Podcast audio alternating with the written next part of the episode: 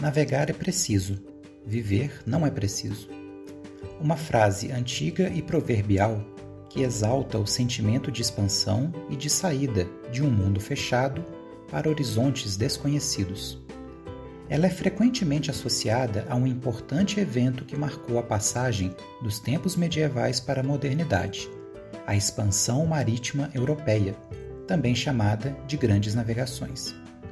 Esse termo descreve uma série de viagens realizadas por navegadores europeus entre os séculos XV e XVII para explorar e conquistar territórios em todo o planeta.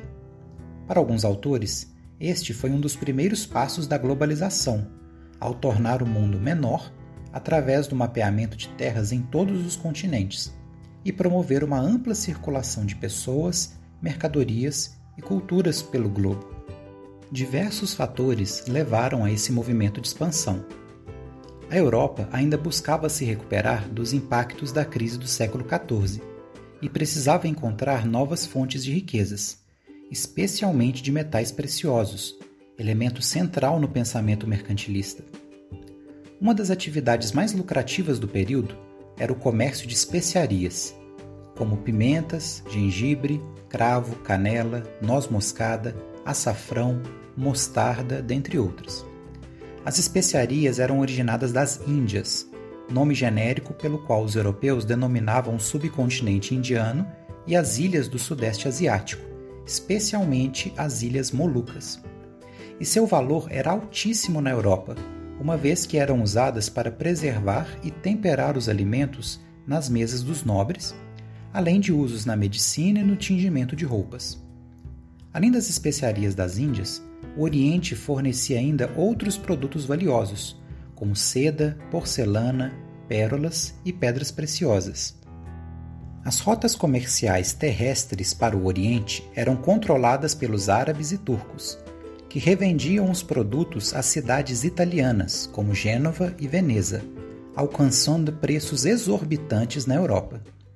Com a queda de Constantinopla em 1453, a dificuldade e o preço das especiarias aumentou ainda mais, reforçando o desejo das monarquias europeias de descobrir uma rota marítima para as Índias, pelo Oceano Atlântico, que substituísse o monopólio italiano no Mediterrâneo.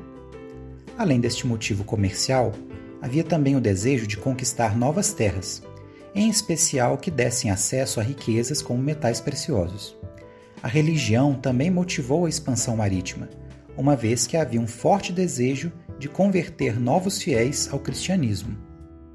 Mas explorar mares nunca antes navegados não era uma tarefa nada fácil na época. O Oceano Atlântico era literalmente visto como o fim do mundo pelos europeus e apresentava diversos riscos aos que nele se aventuravam. No aspecto natural, haviam as tempestades que destruíam navios, as zonas de calmaria de onde eles não podiam se mover e os recifes que podiam perfurar seu casco. No aspecto da saúde, a desnutrição, a desidratação, as péssimas condições de higiene e doenças como o escorbuto eram comuns, assim como diversos transtornos psicológicos. No aspecto humano, a ausência de mapas precisos, os motins e conflitos nos navios, o contato com nativos hostis e a possibilidade de ataques de piratas ou corsários eram obstáculos, além da presença de um imaginário sobre monstros marinhos, águas ferventes na zona equatorial e seres mitológicos. Entretanto, estes obstáculos não impediram a ambição das monarquias europeias. A expansão marítima foi um encontro de interesses de quase todos os grupos sociais. Para o rei, significava o aumento de seu poder e domínios, para a nobreza, novas terras e títulos. Para a burguesia, novas riquezas através do comércio. Para a igreja, novos fiéis convertidos. Para marinheiros, soldados e pessoas de condição humilde, a perspectiva de novas condições de vida. Além desta grande aliança de interesses, diversos avanços técnicos da época ajudaram a promover as grandes navegações. Os europeus aprenderam com os árabes a empregar vários instrumentos náuticos, como a bússola, o astrolábio, depois aperfeiçoado no sextante, a ampulheta, o quadrante, a balistilha. A disseminação do papel facilitou a confecção de mapas e a pólvora permitiu o desenvolvimento de armas de fogo, cruciais na conquista de novas terras. A tecnologia náutica foi fundamental, principalmente com a invenção da caravela, uma embarcação que usava as velas latinas, de formato triangular e incorporadas após o contato com os árabes. A caravela era mais leve e suportava melhor os ventos do Oceano Atlântico do que as pesadas galés do Mediterrâneo, mudando mais rapidamente de curso, entrando com facilidade em rios e contornando obstáculos como recifes. Posteriormente, a tecnologia foi aperfeiçoada, dando origem a novas embarcações, como as poderosas naus e os galeões. Dispondo destes meios e imbuídos pelo espírito de ambição, os europeus se lançaram à exploração do Mar Tenebroso, como o Atlântico era descrito. O mérito do pioneirismo nas navegações coube a um pequeno reino no extremo ocidente da Europa, conhecido como Portugal.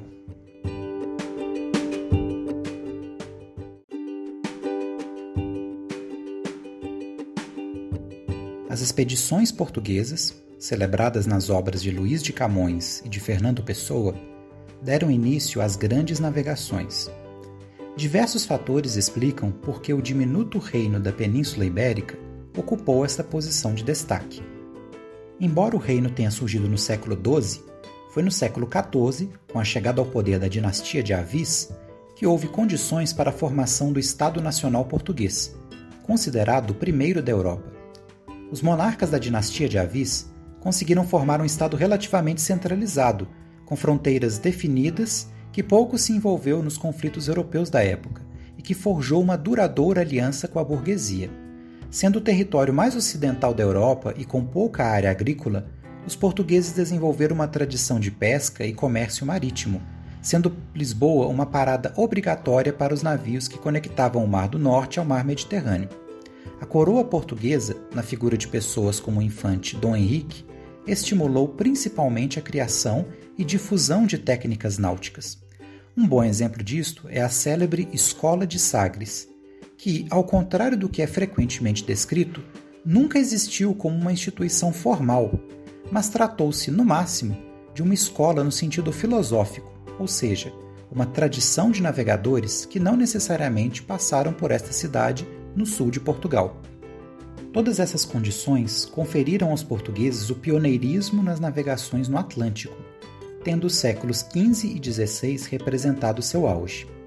Os portugueses buscaram chegar às Índias adotando uma rota no sentido oriental que buscava contornar a África, no que ficou conhecido como Périplo Africano. Esta empreitada, que durou praticamente todo o século XV, começou com a exploração e colonização das ilhas atlânticas da Madeira e dos Açores e com a conquista da cidade de Ceuta, no norte da África, um importante entreposto comercial na entrada do mar Mediterrâneo. Navegando próximas ao litoral, as expedições portuguesas superaram vários locais considerados intransponíveis pelos marinheiros, como os próprios nomes indicam. O Cabo Não no Marrocos, rebatizado como Cabo Chaunar, o Cabo do Medo, no Saara Ocidental, rebatizado como Cabo Bojador, e o Cabo das Tormentas, na atual África do Sul, rebatizado como Cabo da Boa Esperança, pois sua exploração comprovou a ligação entre os oceanos Atlântico e Índico, abrindo caminho para as Índias. Coube ao navegador Vasco da Gama, em 1498, a tarefa de contornar o continente africano e, enfim, atingir a costa indiana, na cidade de Calicut, inaugurando a tão desejada rota marítima para as Índias e trazendo uma valiosa carga com especiarias e outros produtos. Nessas viagens, os portugueses desenvolveram a manobra conhecida como Volta do Mar, evitando zonas de calmaria no centro do Oceano Atlântico, ao descrever um arco mais longo para aproveitar os ventos e correntes marítimas. Provavelmente em uma dessas viagens, os navegadores tomaram contato com sinais de terra firme no que atualmente é a América do Sul, o que estimulou o desejo de explorar formalmente este território. Assim, em 1500, foi enviada uma segunda frota para as Índias, bem equipada e comandada por Pedro Álvares Cabral, No caminho, esta frota abriu uma curva mais larga no Atlântico e desembarcou nas terras onde hoje se encontra o Brasil, reclamando a posse oficial de um território cujo conhecimento provavelmente já se sabia. No século XVI, as caravelas e naus portuguesas exploraram quase toda a costa do sul da Ásia, chegando às Ilhas das Especiarias, como eram chamadas as Ilhas Molucas, e às costas da China e do Japão, povos com quem os portugueses travaram comércio. Em todos os continentes por eles explorados, os portugueses criaram feitorias, entrepostos comerciais que serviam como fortalezas, armazéns e pontos de apoio para a fundação de colônias. Enquanto Portugal se dedicava a explorar o litoral africano, no século XV, os demais reinos cristãos da Península Ibérica, Castela e Aragão, ainda estavam no processo de conclusão da chamada Reconquista, na qual os muçulmanos originários do norte da África, denominados mouros, estavam sendo expulsos. A culminância desse processo ocorreu em 1492, quando a última fortaleza muçulmana, a cidade de Granada, foi tomada pelos reis católicos, como eram chamados os monarcas Isabel de Castela e Fernando de Aragão. Da união de ambos começava a surgir um novo reino, a Espanha, cuja corte foi procurada por um navegador genovês chamado Cristóvão Colombo, que propôs a chegada às Índias através de uma rota no sentido ocidental, contornando o globo. Após ter suas ideias rejeitadas em Portugal, que já estava dedicada ao périplo africano, Colombo recebeu o apoio da rainha Isabel, na forma de três navios. Assim, em 1492, no mesmo ano da tomada de Granada, Colombo fez sua famosa viagem através do Atlântico, que o levou a algumas ilhas no que hoje é a América Central. Tendo pensado que se encontrava próximo ao Oriente, denominou seus habitantes nativos como índios. Mas, anos depois, outro navegador, Américo Vespúcio, comprovou que se tratava de um outro continente, que em sua homenagem seria batizado como América. Entre 1519 e 1522, os navegadores Fernão de Magalhães e Sebastião Elcano, também a serviço da Espanha, realizaram a primeira circunnavegação do globo, explorando os oceanos Atlântico, Pacífico e Índico, antes de retornar à Europa. Décadas antes disso, porém, as navegações de Portugal e Espanha criaram tensões entre ambos os reinos ibéricos sobre a posse das novas terras. Em 1493, o Papa Alexandre VI tentou negociar um acordo com a bula Intercetera, na qual um meridiano imaginário foi traçado a 100 léguas a oeste das ilhas do Cabo Verde, na costa africana, definindo que as terras a oeste deste meridiano estariam sob o domínio espanhol e as que estavam a leste sob o controle português. Porém, Portugal não aceitou o acordo e negociou com a Espanha o famoso Tratado de Tordesilhas, em 1494, estendendo para 370 léguas a oeste de Cabo Verde a posição do meridiano e aumentando a área que poderia conquistar na América do Sul. O protagonismo dos reinos ibéricos foi desafiado mais tarde por outros reinos europeus. O rei francês Francisco I ironizou o Tratado de Tordesilhas, afirmando desconhecer a cláusula no Testamento de Adão que permitia a portugueses e espanhóis dividir a terra entre si. A expansão marítima tardia da Inglaterra, da França e da Holanda levou esses países a se concentrar na América do Norte e a disputar com os ibéricos por séculos o controle dos mares. As grandes navegações deslocaram o eixo comercial do Ocidente do Mar Mediterrâneo para o Oceano Atlântico, aumentando as trocas comerciais no globo. A chegada de metais preciosos na Europa provocou uma crise inflacionária, a revolução dos preços. E a formação das rotas atlânticas de tráfico negreiro aumentou exponencialmente o uso de mão de obra escravizada africana nos nascentes impérios coloniais europeus. Plantas e animais começaram a circular entre os continentes, sendo a introdução da cana-de-açúcar asiática na América um dos exemplos mais célebres.